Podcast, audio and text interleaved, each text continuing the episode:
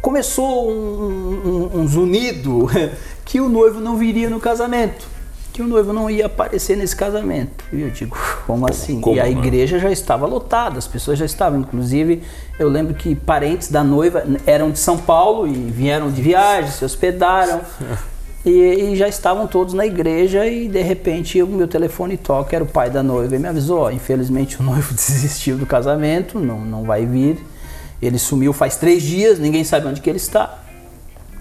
E a noiva está aqui em prantos, a gente não sabe o que faz. Tenta resolver. Tá, o cara sumiu faz três dias, eles foram pro casamento igual, não entenderam o recado. É porque o noivo tinha passado uma ideia para eles que faria uma surpresa, uma surpresa para a noiva. Ele tinha feito isso já no noivado e não tinha dado muito certo esse tipo de surpresa. assim. Oferecimento: Giasse Supermercados. Pequenos preços, grandes amigos. Olha, o meu convidado de hoje é prata da casa, nem é prata, é ouro da casa. O cara tem uma história gigantesca aqui na RTV. O cara é a alma dessa televisão, faz de tudo um pouco e olha, tem mais de mil casamentos e cerimônias. Romeu Santos, é isso? Como decorador, promoter, tudo bem, meu bruxo? Tudo bem, cara? Satisfação. Que prazer, né? Muito feliz pelo convite. Sentar aqui nessa tua poltrona, famoso sofá, e fico feliz. Quantos sofás de couro você já botou em casamento? Nossa, rapaz do céu, e já perdi as contas, hein? Foram mais de mil festas no total, entre casamentos, aniversários, formaturas, festas sociais, eventos sociais. Ah, enfim, já decorei, já fiz festas que até me esqueço agora, mas de todos os segmentos, todos os Tá, mas você começou com a TV primeiro ou como promoter? Não, eu, eu cheguei em Criciúma em 2002, né? Vem de Cidade Pacata. Da onde você vem? Sou gaúcho, gremista, diga-se de passagem. Essa informação não é relevante Não, né? Mas é Não. importante. É, pelo menos pelo momento que o clube vive agora, né? Então, eu venho de vim do sul para Sombrio, interior aqui do nosso estado, né? E, e ali morei por 14, 15 anos, me, tive uma criação ali, cidade bem, bem interior mesmo. E aí meu irmão Kleber, todos conhecem, né? O famoso Kleber famoso Carlos? Kleber Carlos, é, já estava aqui na cidade e queria que eu viesse todo jeito para Criciúma e aí ele me trouxe.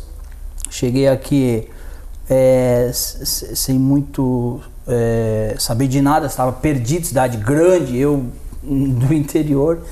E aqui eu comecei então uma trajetória, é, enfim, os meus passos foram seguidos de, de correr atrás e chegava num lugar que eu não conhecia, eu falava, "Ah, eu sei fazer isso aqui. E aí eu entrava, como fui vendedor de loja, gerente de loja, logo no início, né? Vendedor do quê? Então, eu trabalhava em lojas do comércio aqui. Geral, vendia o que tinha. Coelhos, Casas Bahia, Tudo, tudo, tudo, tudo. Foi lá no meu início, eu trabalhei nessas lojas aí. E aí eu queria mais, queria mais. Era tudo novo. Para quem vem de uma cidade pacata, eu queria bem mais, né? Eu queria... E o meu irmão trabalhava na TV. E um dia ele me convidou, vamos lá na TV e tal. Cara, eu cheguei lá na TV, Canal 19, isso Sim. há 15 anos atrás. Se encantou na hora. Meu Deus do céu, cara. Aquelas câmeras, aqueles repórteres, eu digo, puta, que coisa séria, eu quero isso aí pra mim, eu quero isso aí. E aí, na época, o Márcio Mariano, que era o diretor, viu o meu esforço e eu ficava todos os dias ali querendo uma oportunidade, e logo tive a minha oportunidade. Mas daí você foi fazer o que? Edição? Então, eu comecei na TV, eh, fiz alguns cursos, não tinha faculdade de jornalismo, fiz alguns cursos, na época não tinha muita exigência quanto a isso. E logo me veio a oportunidade de trabalhar como um- fazer um programa eh, de venda de motos, programa Moto Show, extinto do canal 19, que era um programa que vendia motos, assim como se vende, tem os programas hoje que vendem carro na TV, eu vendia moto lá, ia até o garagista, mostrava as motos e Você ali... manjava alguma coisa de moto ou não? Sim, eu sempre tive moto, desde piá, né? Sempre foi uma loucura de ter moto, né? Então eu chegava lá e vendia as motinhas e tal, e logo eu gostei daquela ideia e, e, e aí veio o, o famoso Ricardo Strauss com o programa Linha Verdade. Precisava de repórteres. E eu quero ser. Na eu hora, tava na lá, hora, na hora, na hora. Era um momento do programa mais louco, mano. Não, Hoje. Era o momento paulada do É, Linha Verdade. É, eu tenho tantas histórias do Linha Verdade. Quando eu comecei como repórter, a gente mostrava as coisas que aconteciam realmente ali, não tinha nada de desfoque. Ou seja, eu lembro de situações que tinha homicídio, determinada hora da noite, era plantão mesmo, a gente saía até o local, chegava lá, a vítima estava ali agonizando e a gente estava com a câmera em cima, manchando o sapato de sangue e mostrando a cena real. Isso dava uma audiência Absurdo. incrível na época, né? Eu gostava de ver esse negócio de sangue, mas o nosso psicológico ficava muito bem, Imagina você chegar em casa depois, cara. alterado. É, é, teve situações de homicídio que a gente fez, enfim. E ali fazendo linha verdade, correndo para cima e para baixo, um dos repórteres acho que mais velho do linha, cara que mais aguentou o Ricardo Strauss, um ano e três meses, grande pessoa que eu considero, tenho como um paizão para mim. E hoje tenho a oportunidade de voltar a trabalhar com ele, né? Fui repórter do Linha Verdade por um ano e três meses.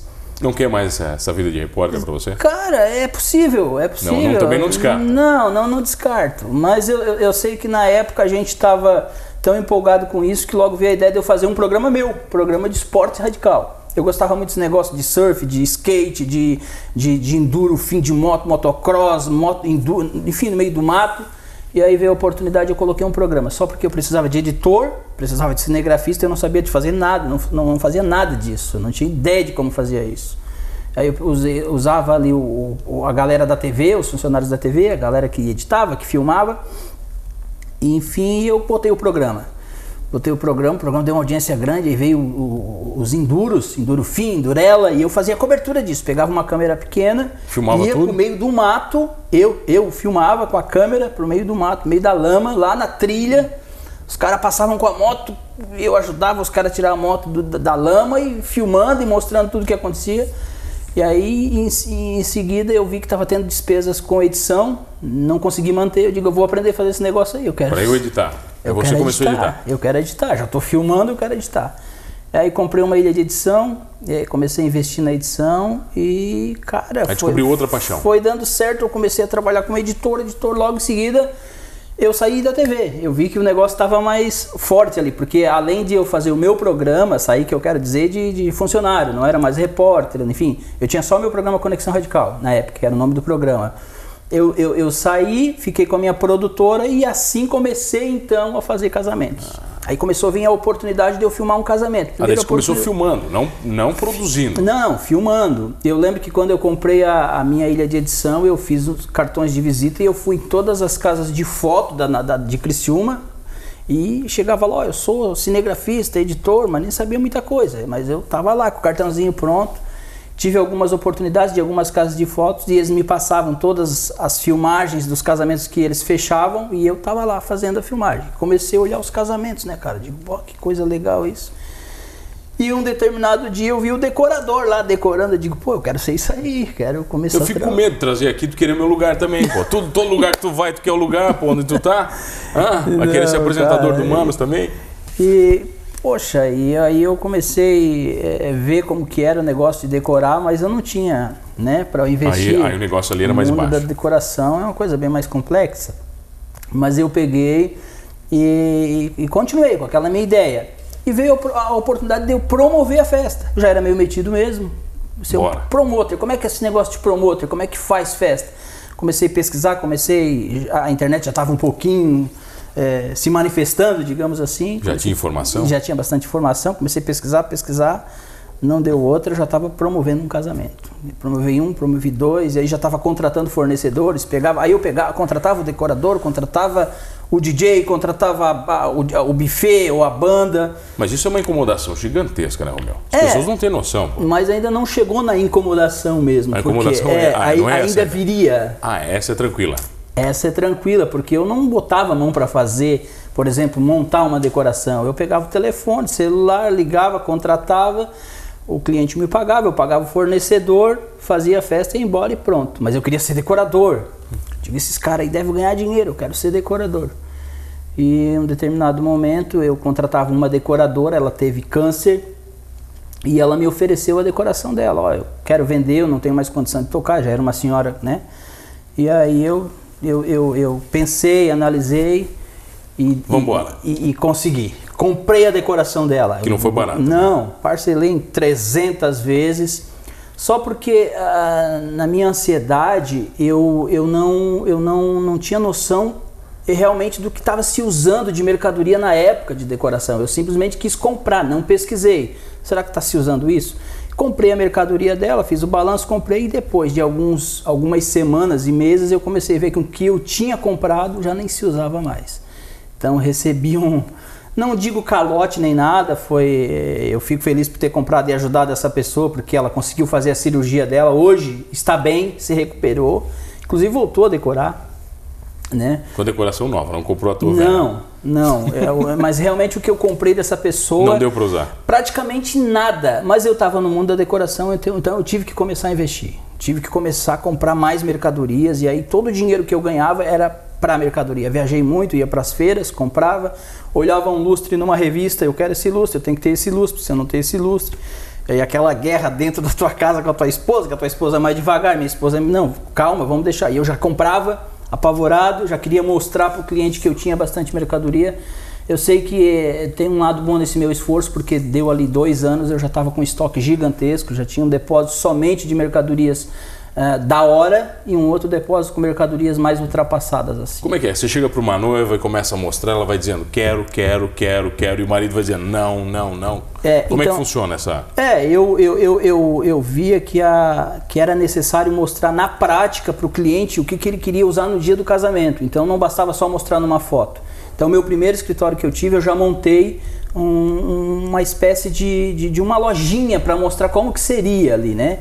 É, como que montaria a mesa do doce, como, enfim, era um espaço pequeno, mas já, já, já dava para ter uma ideia. O cliente chegava ali e já via, opa, eu mostrava, ó, vai essa peça aqui, vai essa peça aqui, vai esse lustre, vai essa bandeja, essa famosa bailarina, os decoradores sabem do que eu estou falando, a bailarina que não é uma bailarina, é uma bandeja que coloca doce de três andares, enfim eu ia mostrando, montava aquela mesa e ali eu saía na frente já do concorrente, porque eu tinha essa possibilidade de mostrar para a pessoa como que ficaria, não somente em foto. O cara já, já encantava na hora. É, né? ô mano, mas eu, eu tive uma preocupação, primeiro, de fazer o registro da empresa, eu registrei minha empresa, eu tive a preocupação de comprar um caminhão, porque eu sou, eu, eu, eu, tipo, eu meti a cara com tudo mesmo. Logo eu já comprei o caminhão, eu registrei a empresa, eu contratei funcionários, e coloquei outdoors na cidade. Muitas pessoas lembram do Romeu Cerimoniais pelos outdoors que eu tinha. Eu tinha vários aqui eu, e ainda circulava. Tinha aqui, enfim. E aí a marca começou a se tornar conhecida. Romeu Cerimoniais, Romeu Cerimoniais. Romeu... Aí criei o site, fiz o lançamento do site, fiz uma festa de lançamento do site. Uns umas coisas que aconteceram que é, é bacana a gente relembrar. Vamos falar assim. na volta, pode ser? Eu Vamos tenho o prazer de receber ele, Romeu Santos que é da RTV, é nossa, é da casa e é um produtor, um promotor de casamentos e eventos incrível. A gente já volta aqui no Manos Talk Show. Voltamos, voltei aqui no Manos Talk Show e você já sabe, comigo, Mano Dal Ponte, duas entrevistas sempre inéditas, sempre, sempre, sempre aqui no Manos Talk Show, o seu programa de bate-papo, de entrevista livre, leve, solto, eclético, diferente, humor livre de preconceito e, é claro, com muito sarcasmo. Na RTV, canal 19.1 ou 527 da NET Criciúma, estamos na Unisul TV em Tubarão, em Tubarão, canal 4, 26 Laguna e canal 22 da TV a cabo e no AM 960 na Rádio Guarujá para Olhães e toda a região. Muito obrigado pela audiência. Perdeu um Humanos Talk Show fácil, não se desespere você vai lá no YouTube ou no Spotify, você vai curtir todos os programas completinhos, inclusive este com ele, que é promoter, decorador, prata da casa, trabalha aqui na RTV há 15 anos, já foi apresentador, olha, já teve de tudo, Romeu Santos. E aí você vira decorador então, e começam as histórias com as noivas, as maravilhosas, vai. Bem inusitadas. É, né? Por exemplo, noiva já não chegou no casamento. Então. Já é, teve disso também. Já, eu, eu fiz um casamento melhor. Não essa, fez, essa né? era a ideia, né? eu conto para os amigos que trabalham nesse ramo, às vezes eles ficam, eles me falam, pô, eu, sei, eu sempre quis passar por uma situação dessa, nunca passei, né? Tem gente que. Da noiva não ir? É, não, não, do, do promotor, do decorador, queria ver como que acontece. Eu lembro uma época que uma emissora tinha uma novela que o noivo abandonava a noiva no altar, e foi bem nessa semana dessa novela que aconteceu exatamente isso numa festa que eu promovi, era um casamento que eu tinha numa Bituba é, é, e na igreja, numa igreja, uma igreja evangélica, e a gente preparou a decoração, a igreja, a recepção, a festa era inteira contratada por mim, ou seja, lá estava o buffet, o DJ, a fotografia, tudo era teu, doce, enfim, tudo, decoração, enfim, todos contratados pela minha empresa. E quando, você, é, quando, quando é todos estão contratados por você, digamos, subordinados, eles, ele, a, a, primeira pergunta que eles fazem, ou a primeira pessoa que eles pro, procuram, é você. O que está acontecendo?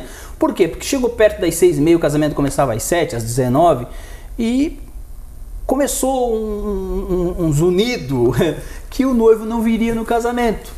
Que o noivo não ia aparecer nesse casamento. E eu digo, como assim? como, e a né? igreja já estava lotada, as pessoas já estavam. Inclusive, eu lembro que parentes da noiva eram de São Paulo e vieram de viagem, se hospedaram. E, e já estavam todos na igreja e de repente o meu telefone toca, era o pai da noiva e me avisou, ó, infelizmente o noivo desistiu do casamento, não, não vai vir. Ele sumiu faz três dias, ninguém sabe onde que ele está. E a noiva está aqui em prantos, a gente não sabe o que faz.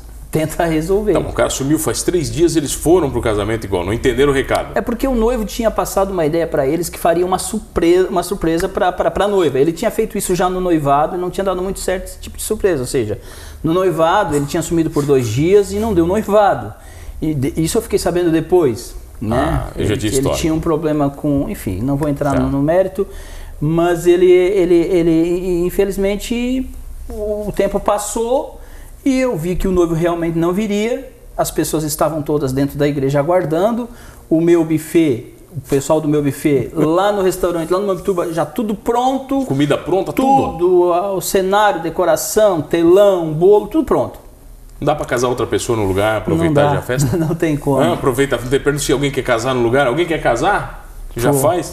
Eu sei que virou uma situação bem delicada porque Mas não teve nada, né? eu entrei na igreja para informar as pessoas, mas eu não quis tipo pegar o microfone ou falar público para as pessoas que o noivo não viria. Eu quis falar uma por uma para que não se tornasse uma coisa muito espantosa.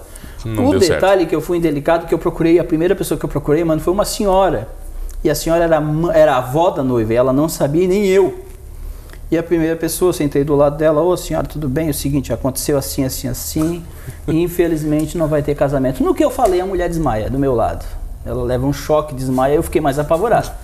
A gente piorou as acalmou a coisas, de mulher e tal, daí o pastor da igreja meio que ficou meio revoltado, pegou o microfone e falou, ó, o noivo não vai vir mais porque é um irresponsável, porque não sei o quê. Aí levantou uma pessoa que era parente do noivo do outro lado, mas, mas o senhor sabe se ele não vai vir? Sabe se não aconteceu alguma coisa? Enfim. Aí já detalhe, já Se deu pandemônio. eu sei que daí eu fiquei meio que revoltado, eu peguei e falei mais alto que todo mundo. Eu falei, ó, gente, já era pro noivo estar aqui, o noivo não veio, então não tem mais casamento. Família quer que vocês vão até a recepção, se vocês quiserem ir, é, mas infelizmente o noivo não, não, não vai vir mais. Tá, mas podiam ir comer pelo menos ou não? Então, aí na hora passou um monte de ideias na cabeça, onde que a gente colocaria essa comida, o que que se... Mas enfim, eu sei que todos decidiram ir pro, ir pra, pro restaurante lá, pro Mambituba, pro local onde... onde Eu o- iria também, o só que falta eu perder. o local onde seria a recepção. Só porque antes eu mandei a- a- as minhas recepcionistas, o pessoal que trabalhava comigo, indo na frente para tirar tudo que caracterizava o casamento, principalmente foto do noivo, né? Tinha lá foto com moldura do noivo, tinha um banner gigante na frente do restaurante. Isso teve que ser feito rápido, tirado tudo e não tinha som. O DJ não pôde tocar. Então você imagina, mano, você sai para promover um casamento quando que na verdade é um, é um velório. Ah, um clima tristão, né? É, e eu sei que lá perto das 11 noiva horas... foi jantar ou não? Então, lá perto das 11 horas, o povo chegando, o povo se acomodando, comeram muito, diga-se de passagem. Lá pelas 11 e pouco, a noiva chega, não vestida de noiva, obviamente, mas com vestidinho comum, e aí se tornou aquela choradeira, virou um velório, literalmente, num casamento. Então, eu olhava para os fotógrafos, olhava para o DJ, um olhava para o outro, meio querendo chorar, meio querendo rir, mas infelizmente aconteceu isso e eu tive que passar por essa situação. foi uma também. só na vida? Não, foi uma só, foi só uma. Foi Tá, só mas uma. teve um casamento que você teve que reconstruir em 24 horas? Teve um casamento, foi uma situação bem, bem Aí foi, complicada. mas aí foi bem mais complexo Foi, essa, né? foi um casamento que aconteceu em 2014, Uma situação triste, né? muito triste. Inclusive foi noticiado em, em vários locais, a mídia noticiou. A gente fez um casamento numa cidade aqui, num bairro aqui da, da, da cidade de Criciúma, e montamos a decoração. Geralmente eu montava na sexta-feira e no final da- da- da- do, do dia à noite, quando já estava quase tudo pronto, casamento no sábado, a gente chamava os noivos para fazer o famoso ensaio, aquele ensaio, como que vai ser as entradas dos noivos, dos padrinhos, enfim.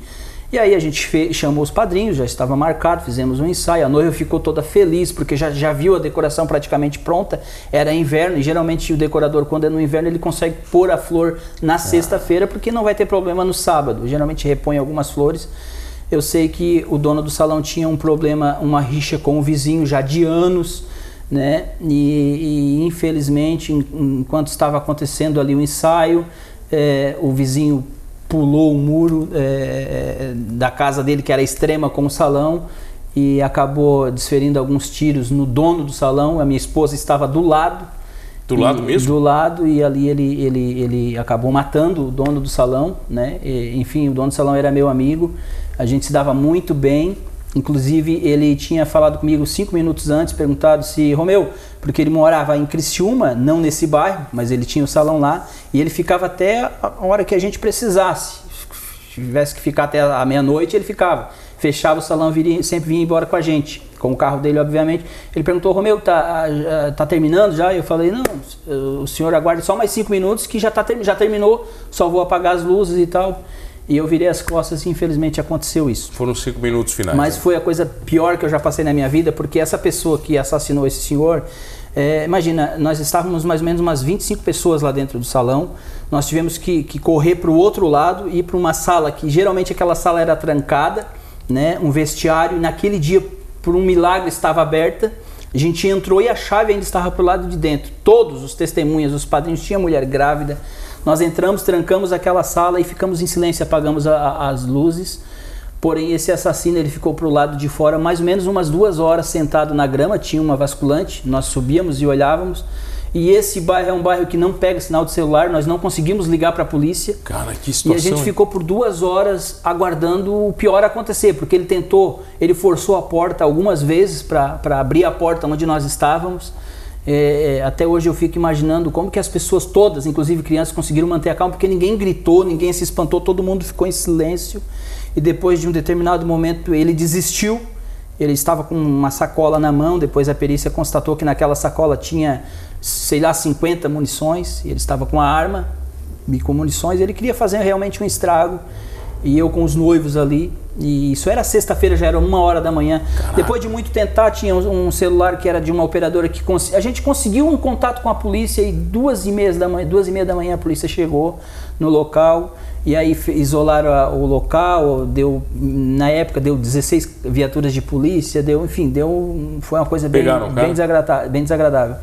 É, você sabe como é que é a justiça do nosso país, né? O cara foi, eh, ficou acho que um ano solto, depois cumpriu um mês e hoje até hoje é solto, se não me foge da memória, enfim, não quero também entrar nesse assunto.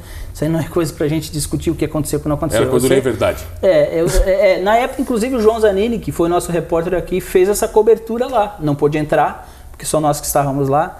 Eu sei que foi uma situação muito delicada, então eu tinha menos de 24 horas, mano, para desmontar o que eu já tinha montado tudo entre decoração, inclusive bebidas, os freezers carregados de tudo. bebida, tudo, tudo, tudo, tudo. E achar um outro salão, achar um outro lugar para fazer a festa, porque ali não tinha mais como a gente fazer a festa. Ah, imagino também o clima psicológico para todos, né, para ir para festa em outro Enfim, lugar. Enfim, né? é, foi uma coisa terrível. Eu sei que eu saí de lá três horas da manhã. Na minha vinda para minha casa, eu passei é, é, do lado de um salão que eu via sempre aquele salão muito tempo fechado, tinha um telefone ali. Eu liguei naquele momento, a pessoa não atendeu, fui para casa, tomei remédio. Minha esposa ficou em choque, ficou Imagina. cinco dias sem conversar. Ela não conseguia falar porque ela, ela, foi do lado dela que aconteceu. E, e aí a gente, é, no outro dia de manhã, 5 e meia da manhã, eu consegui contato com essa pessoa, consegui o salão.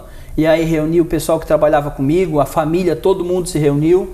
E a gente, eu sei que o casamento começava às 8 e meia da noite, era 8 horas, eu já estava com o meu terninho, com a minha gravatinha prontinho na porta desse outro salão.